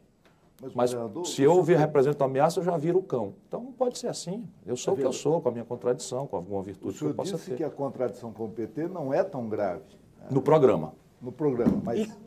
Veja, mas o programa do no PT... No programa, sim, se nós formos imaginar o que é o marco da economia política hegemônico no PT, o PT aceita a iniciativa privada dos meios de produção hegemonicamente? Bom, mas isso aceita. é uma declaração ideológica. Do, do, Não, isso é o marco concreto. Estado versus mercado. Mas veja, qual é, a, ponto... qual é a opinião do PT hegemônico? Em relação à propriedade dos fatores de produção. É hegemônico na máquina do PT a propriedade privada. Eles aceitam o mercado. Veja, mas tem uma fração lá que não aceita. Mas ninguém vai fazer Agora, isso é problema deles. político em cima de sou a favor ou contra a propriedade privada. Não, não, não é isso não, rapaz. É um marco concreto de um modelo tributário, de um modelo previdenciário, de um realismo fiscal, de um, de um processo de, de, de realmente saneamento fiscal do Estado brasileiro, de elevação da poupança interna do país para blindar vai... o país mas, da dependência de ciclos internacionais. hoje elas são, elas são muito grandes ou são pequenas? Não, elas são graves porque é a diferença entre uma coisa que existe e o, e o zero. E objetivamente, se o senhor tivesse... Não há é, proposta ali. E objetivamente, Mesmo. Se, o, se o senhor chegasse a um acordo... O senhor é a favor da privatização? Não. Como é que alguém pode ser a favor é da privatização? Também não. da privatização? Também é contra não. a abertura? Também não. Vamos explicar para o povo. Privatização é uma ferramenta que você deve ter no armário. Deixa eu explicar, professor. Desculpa, mas deixa eu fazer, formular a pergunta. A forma de privatização é, é, é não, outra Não é a forma, não. Me parece que parte do PT é, é contra isso. Contra, Parte do PT. Pois é, está é errado. Contra. Quem for a favor da privatização, ponto, está dizendo uma bobagem. Quem for contra a privatização, ponto, está dizendo outra bobagem do mesmo tamanho. Então a discussão da forma. Então deixa eu explicar. Não é a forma. Não é a forma. o Brasil precisa celebrar um projeto nacional de desenvolvimento, que é o que nos falta. Este projeto, quanto mais legítimo e bem elaborado for, definirá qual é o papel do, do capital estatal, qual é o papel do capital nacional, qual é o papel da poupança estrangeira. E aí você vai no armário e pega as ferramentas pertinentes e usa. Então, no modelo teórico que eu tinha defendido, telecomunicações poderia e deveria ser privado. Por quê? Por apologia modernizante? Não, porque este é um setor sensibilíssimo à capital e às tecnologias. E este país, à luz das prioridades estratégicas gravemente estranguladas que temos em educação, em saúde, infraestrutura de energia, etc., não teria a médio prazo os recursos para dar à sociedade brasileira um, um aparato de telecomunicações moderno, que é o único que interessa. Então, privatizar para fins de incorporar capital e tecnologia num setor que é fácil reintervir, que é fácil regular, onde há uma competição selvagem no mundo, não há cartelização, não é nada, perfeitamente. Agora, esta privatização que foi feita, eu fui contra, eu mandei uma carta para o senhor Fernando Henrique, Você dizendo não faça isso, senão com este ato eu perco o, seu, o, o respeito pessoal que mantenho pelo senhor até hoje. O senhor sabe, botei para ele um relatório da Bolsa de Valores de Nova York, quanto é que valia a Telebrás em 95. O senhor sabe que o pior momento para vender é esse, ela está valendo a metade. Não cometa esse crime contra o país. Mandei uma carta, fui protocolar no Palácio Planalto. Sem contar os adendos da história, né? fluiria com essa posição sua a respeito da privatização Não, porque aí você tem uma coisa, que é o seguinte, eu sou contra a privatização por motivação corporativista. Eu não sou. Tudo que é abuso corporativista eu sou contra. Aliás, o que no Brasil é a linguagem dita e reconhecida tolerantemente como esquerda é protofascismo. Mas senhor... No mundo inteiro, o abuso corporativista é protofascista. Só neste país que o corporativismo abusivo de jogar ovo no governador que sai do palácio para dialogar com os servidores, um homem da história do Mário Covas, é ato progressista. Isso é um ato de um fascista. Pode-se pensar o que for, mas ele é um fascista na sua prática de intolerância, de grosseria, de violência, que não é democracia. Governador, uma vaia bem aplicada é. Posso? Não, é, agora já parou, eu vou. É, tudo bem, mas quando o senhor fala dessa, dessa eventual convergência das esquerdas. Centro-esquerda. Convergência de esquerda está celebrada já. Tem uma frente esquerda que recorrentemente dá ao país essa confusão que está dando. Deram cola. Deram cola. Essa frente de esquerda deu um cola. É isso? Dá porque assusta os setores médios da sociedade brasileira que estão em oposição mas se chamado para uma ruptura no escuro, põe o dedo no nariz e vota lá, do mas lado conservador. Seja, essa convergência... Então, então quem está dando essa recorrente vitória à centro-direita no Brasil é o comportamento sectário de uma esquerda que não compreende seu país. Sim, mas vamos dizer o seguinte, se, se uma é centro-direita e outra é centro-esquerda, quem tem que se mexer certamente não é o centro. Pelo contrário, o centro tem que ser deslocado do seu pacto com a direita. Sim, mas ele, mas ele não tem uma estrutura, porque o que, onde eu queria chegar é isso aqui. Vamos PT... traduzir isso para as pessoas que não entendem Sim. essa linguagem. Tá bom. Pequeno e médio empresário profissional liberal, mundo universitário, artistas, intelectuais, por média no Brasil, tem uma posição ao centro. Classe média tem uma tendência ao centro. É, isso, é disso que nós estamos falando. Essa gente está toda em oposição a esse projeto. Essa gente está amargando o susto com o futuro para os seus filhos. Essa gente não aguenta mais pagar plano de saúde. Essa gente não aguenta mais pagar mensalidade escolar. É Essa gente não aguenta, não aguenta mais a, a, antiética miséria que cerca e que lhe ameaça nos, nos sinais, nos faróis deste país. Essa gente está solidária a uma certa distância com a questão social, essa gente está indignada com a questão ética, essa gente está potencialmente na mão. Vamos fazer é. o quê? Vamos para lá, Vocês são tudo de direita, vocês são todos conservadores, vão para lá porque nós puristas da esquerda não queremos contaminação. Deixa, não, deixa eu só isso é com eles lá. Eu não, eu quero essa gente porque essa gente é que vai, como fez a abolição da escravatura, como fez a independência do Brasil, como fez o movimento republicano, como fez a redemocratização do país, como fez o impeachment do Collor. Quando como esse setor médio brasileiro celebra um pacto com o povão, a história anda. Mas deixa só Quando esta gente vai para o lado conservador assustada, a história para. A esquerda, ou as esquerdas, essa se amanhã. Já estão juntas. Sim, deixa eu chegar lá. O senhor está parecendo os entrevistadores ao contrário. O novo colo. não, não, não. É, agora é essas, assim, qualquer coisa. Essas esquerdas, se amanhã se reunirem quatro ou cinco lideranças importantes, telefonam, marcam uma reunião e estabelecem um, um encontro, uma manifestação, um protesto, seja onde for, em cima de algumas teses como fora FHC ou basta FHC, ou seja a questão qual é, contra o que está aí. O centro, esse centro, esse grupo que o senhor mencionou, é muito mais complicado de reunir, mobilizar, organizar e com certeza não tem filiação partidária, é, consistência ideológica e organização. Como é que se chega a essas pessoas e como é que junta as duas coisas? Pelos grandes intermediários que sempre falaram pela classe brasileira, pela classe média brasileira. CNBB, OAB, ABI, os, os sindicatos, as centrais sindicais de profissionais liberais. Pela sociedade civil. Claro, é o que temos de organizado no país. É, é ruim. Olha, eu posso lhe dizer uma coisa, quanto à minha profissão, que é jornalista. A ABI não representa mais nada. nada. Tira o doutor, o doutor Barbosa Lima Sobrinho de lá, uhum. aquilo é um bando de velhos não, não. que jogam bilhar. Mas veja bem, mas, se, mas, mas então vamos traduzir de novo no concreto se eu, mais o Lula, mais o Brizola, mais o Álvaro Vale, porque é lá um centro que está na oposição ao governo, que é desprezado todo dia por essa esquerda sectária do país e que está em comportamento de oposição concreto ao governo. Uma fração do PMDB, uma fração do PSDB, vamos empurrar tudo de volta.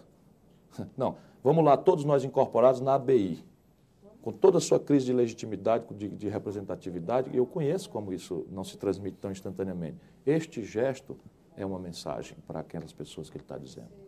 Porque essas pessoas elas não estão prestando atenção em política. Não, são, não é da rotina da sociedade brasileira ficar prestando atenção em política. Aliás, política para eles é como juiz de futebol. Se for muito bom, eles não sabem nem que existe. Só se lembra quando marca pênalti, falta ou quando está roubando o time adversário. Aí é sempre no incidente que as pessoas lembram da política e quase sempre como um arranhão desagradável na sua cabeça. Então, se a gente criar uma agenda positiva, diz, ó, tem um agente aí andando, apelando ao país organizado, para construir um caminho alternativo, uma mediação programática que unifique, que devolva a esperança, o encanto à política, que possa transformar de novo essa coisa abandonada que está a política numa coisa apaixonante, que devolva aos jovens o, o tesão de participar. As pessoas dizem que eu não devo falar essa palavra, mas jovem fale assim, para gente, que eles entendam o que, é que eu estou falando. Nossa, esse país incendeia de esperança. Mas, governador, objetivamente, se o, senhor, se o senhor, dentro dessa, dessa estratégia, desse projeto que é correr no meio entre a esquerda e a direita, não é esse o meu trajetória. Bom, enfim, o senhor está ocupando o espaço do centro, já que o senhor... Enfim, o senhor está no centro hoje ocupando esse espaço. A plataforma é de centro-esquerda. Pois é, centro-esquerda. É, se o senhor vier a ganhar as eleições, é, vai ter as mesmas dificuldades que qualquer governante tem é, em negociar com o Congresso, quer dizer, vai ser um Congresso é, dominado pelo PFL, pelo de PMDB. E... Absolutamente não. Como não? Hoje é, governador. Mas hoje é, mas ontem não era. Sim, mas como é que isso... É Ô, amigo, peraí, olha, é a sua tempo. geração, a sua geração está sofrendo um impacto, e isso é destrutivo que o senhor Fernando Henrique está fazendo com o Brasil. Essa prostração moral que está graçando no Brasil, que está assim, assim, ou não alterna, não foi assim com o Collor. Bom, a sociedade Collor... civil brasileira levantou-se deu... e aquele Congresso, que não era flor que se cheirasse, diga-se de passagem, logo mais demonstrado pela crise do orçamento, defenestrou o Collor. O que, que aconteceu nesse país? Algum golpe de Estado? Algum surto populista? Algum momento autoritário? Foi uma maravilha democrática em que a democracia representativa brasileira, nos raros momentos, celebrou de volta o seu compromisso é popular. É diferente, é diferente Mas eu tenho outro, agora mais positivo, mais para a rotina, menos épico. O governo Itamar. O governo Itamar não comprou um voto. O governo Itamar pegou o país no fio de uma navalha. O governo Itamar pegou com um grande preconceito, que sempre foi tratado com grande preconceito na Levou mídia central do Sudeste. foi circunstancial, teve a boa vontade Não, não, não faça isso. Este homem, claro. como quer que se queira tratá-lo neste país com injustiça, este homem teve uma passagem bem fazeja pela presidência da República. Não comprou um voto, pacificou o Brasil, criou a correlação de forças na política para confrontar o pacto de safadeza que se cedia ao redor da inflação e da especulação, e botou Antônio Carlos Magalhães na oposição sem que o mundo se acabasse, com desonra. Teve com desonra. Convocou lá o adversário momento, dele, um garoto, Jutaí Magalhães, para o Ministério, e o Antônio Carlos começou a dar-se essa coisa da futrica. Tem corrupção aí nesse governo. Ele mandou um fax. Vem aqui o governador dizer onde é que tem corrupção no meu governo. É muito engraçado os veinhos. Né? Aí ele marca a hora e local. Foi lá, ele mandou o Antônio Carlos entrar, governador da Bahia, por uma porta e mandou a imprensa entrar pela outra. Pode dizer qual é a corrupção. Isso é uma linguagem. Olha, não é meu ídolo, não, mas apenas é um exemplo concreto que podemos recolher ontem na nossa própria história de que é possível ter dignidade na política brasileira. Se não a ilação que vocês estão passando para a sociedade é que fora do pacto oligárquico brasileiro não há, não há possibilidade é só de sobrevivência. Como é que faz, Eu fui governador? Como do é que Ceará. faz num sistema- Eu fui governador do Ceará. Nós normal? tivemos vitória popular, Itamar recorrente Franco, não contra as um oligarquias voto do Ceará, que eram as mais poderosas e asfixiantes do mundo. Itamar Franco, ele, ele governou 15 minutos numa situação especial. 15 no minutos não, Itamar Franco foi com o presidente da República dois o anos. O Congresso tratou com extrema boa Por vontade. quê? Eu quero saber como Por é que quê? faz no Por quê? cotidiano. Por quê que o Congresso tratou com extrema boa vontade? Essa é a chave de compreensão. Não, senhora. É porque cá embaixo a sociedade brasileira exigia do Congresso Nacional uma atitude cooperativa. Essa é a chave do problema. Governador. por que canal? Como é que você disse que o Congresso tem uma corrupção tolerante? Por que foi, Dora? Foi, porque você acabava de sair do trauma, do Foi trauma porque do o Collor. PT, por Foi exemplo, porque o PT, por exemplo, de o. PT, por exemplo, ensarelhou as armas. Por que ensarelhou as armas? Porque sa- sabia que se puxasse a corda, a fragilidade institucional o do país era frágil, exatamente. Portanto, era um conceito de O ordem que não é, pública. isso, isso não se reproduz Portanto, um conceito de normal. ordem pública condiciona o comportamento dos políticos. Ou não. Está demonstrado, por favor. Não Governador. vamos matar a esperança do povo brasileiro. Senão todo mundo vai dormir agora aterrorizado que vai ter que, depois de- disso aí, ter isso aí de novo. Não é possível. Governador, eu estou notando aqui, acho que, é, enfim, eu, eu noto que o senhor está muito afiado. O senhor tem falado muito estas mesmas coisas? Debatido Tenho, tenho muito caminhado estas pelo mesmas Brasil coisas? para dar conteúdo concreto a isso, que, aliás, outro fator que desqualifica a militância política brasileira, especialmente na oposição, é preguiça. Sabe, estou convencido que a taxa de preguiça hoje é um fato relevante na militância política brasileira. Quem tem que trabalhar é a oposição, não acha, Márcio? É verdade. Porque o poder está sentado. Quem tem que trabalhar somos nós. Eu ando por esse país, essa semana tive em sete estados. Seis, sete, sete com São Paulo. Seis estados. Fui ao norte. Fui ao Maranhão, fui ao, Pa- ao Pará, fui ao Amazonas, fui a Roraima, fui ao Mato Grosso, fui a Santa Catarina e voltei cá, a São Paulo. Capitais e interior. Conversando com empresários, estudantes, militantes políticos, inclusive procuro PT, procuro PDT, em todos os lugares onde eu vou. E as tentar- pessoas escutam o senhor? Aliás, em. Sobral, se não me engano, em Por Sobral, alguns lugares eu tenho sido pago para falar. na sua cidade, na sua cidade de Esta Sobral, semana, por exemplo, este mês eu já ganhei 30 mil reais. eu não sei se é assim ainda, mas na sua cidade em Sobral, em 97, o, Não, este ano lá está a quem coalizão governa? Qual é a coalizão? PPS-PT. Esse pessoal pensa que é Que é a sua né? cidade natal, né? Minha cidade, O prefeito é seu Mas irmão. Sobral Sobral, é o não, mas Brasil. O prefeito é seu, é seu irmão? O prefeito é meu irmão e o vice-prefeito é um arquiteto, Edilson Aragão, brilhante do PT. Tem secretários maravilhosos, estão produzindo a administração mais popular do Ceará. Governador, deixa eu perguntar uma coisa fora desse. O senhor foi governador de um estado, um importante estado do Ceará, do estado do Nordeste. O que, que o senhor, se eventualmente for eleito, fará?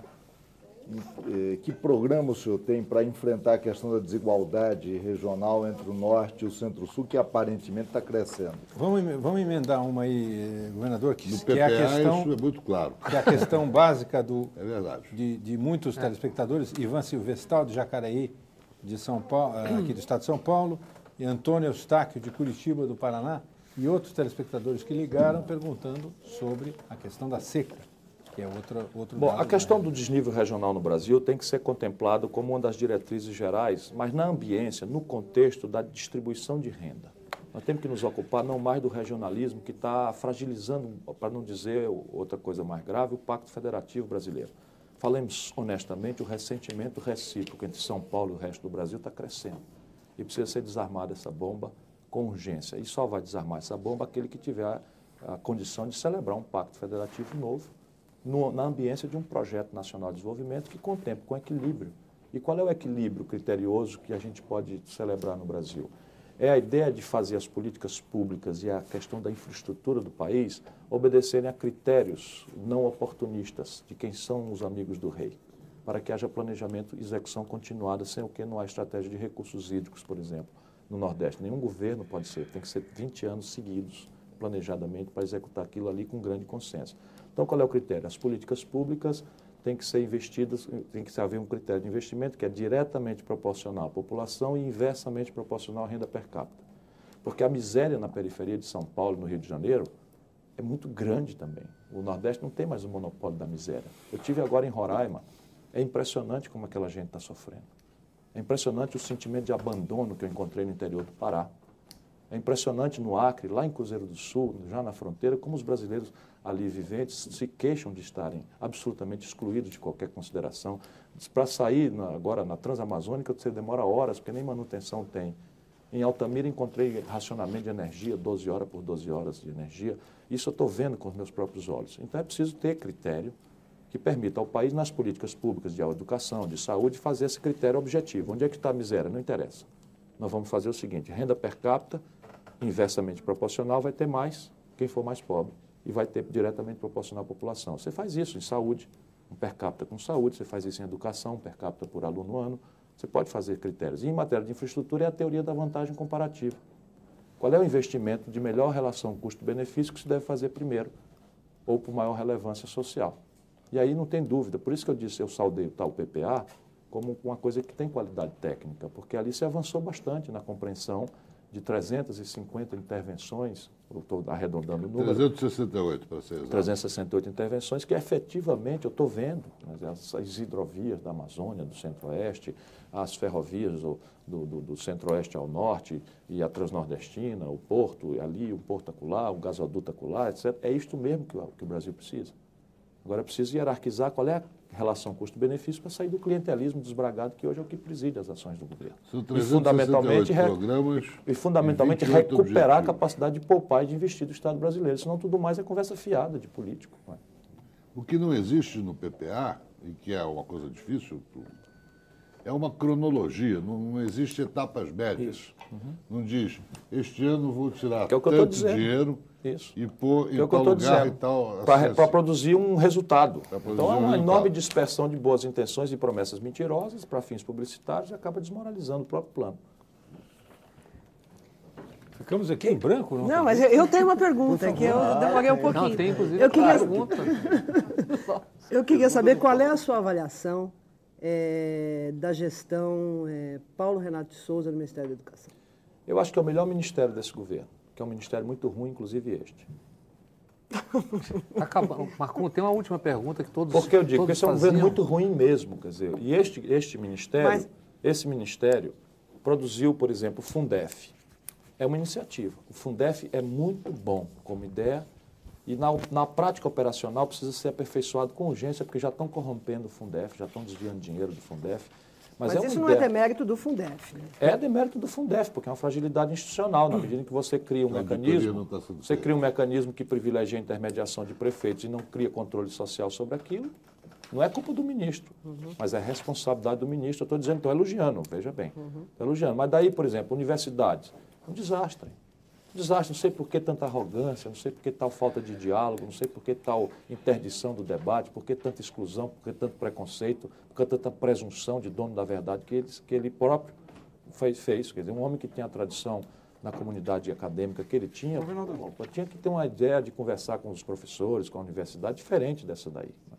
Mas não é a universidade que é corporativa, não é a universidade em parte, que é... sim, mas quem quer consertar o problema é que tem que ter mais humildade, mais sensibilidade, mais tolerância, mais espírito público, mais não, paciência. E a reforma política? A reforma política está sendo proposta que parece Essa reforma que política, é, não, atinge não. não? Veja bem, no passado a nossa, nossa ameaça era essa. Agora a nossa ameaça é a outra, é que nós estamos crescendo, virando um partido balofa, etc, etc. Portanto, já não nos alcançarão mais com critérios numéricos, agora tem que nos, alcançar com critérios qualitativos. Mas o senhor concorda com essa não, proposta não. de reforma? Eu não, não temo, mas na verdade a reforma política que o país precisa, inadiável, não está proposta. É uma que elimina a influência abusiva do dinheiro na política, e essa inclusive passou o senhor Fernando Henrique vetou, que era o financiamento público das campanhas. É uma que garanta ao eleitor, depois da eleição, algum controle sobre a estrutura representativa, e essa nunca foi proposta, que é o recall. Nós estamos propondo isso daí. Que é a ideia de que o eleitor pode caçar o deputado que traiu o programa que ele se comprometeu na eleição. é uma eleição que, que garanta mais densidade programática aos partidos e menos personalismo. Nós estamos propondo um sistema de voto em listas fechadas, em que as pessoas ascendam na hierarquia do partido conforme a qualidade programática que executarem na vida extraeleitoral. E essa não está proposta. Então, na verdade, fidelidade partidária para eles é dar poder a uma cúpula para constranger a base e atenuar a lógica de chantagem que o senhor Fernando Henrique emulou. Governador, nosso tempo está acabando aqui, mas é, eu acho que tem uma última ponderação a colocar. Esse programa tem realmente a característica de que tempos depois ele vira história, com todas as suas os seus defeitos e com algumas de suas qualidades. Uma hora e meia de programa, a gente acaba tendo aqui uma declaração e algumas afirmações de personalidades públicas que podem ser checadas e confirmadas a posteriori. Com certeza, quando chegar perto da eleição de 2002, nós vamos assistir o programa do então é, candidato a candidato Ciro Gomes e saber o que é que rolou nessa história. A pergunta que eu faço para o senhor, para finalizar o programa, é o seguinte: o que é que o senhor pode prometer hoje que em 2002 ter para se assistir e dizer, olha, isso ele falou e realmente cumpriu? O que eu posso prometer é que no dia seguinte da eleição serei rigorosamente a mesma pessoa e caminharei rigorosamente pelos mesmos caminhos que caminhei antes da eleição. Ou seja, eu não farei nenhuma promessa fácil que não possa ser resgatada no dia seguinte na sua inteireza. Isso não é uma retórica, isso é minha vida no passado, como governador e como prefeito. Governador Ciro Gomes, muito obrigado pela sua entrevista, obrigado aos nossos entrevistadores. Infelizmente, havia mais perguntas aí, eu tive que interromper em função da ditadura do horário.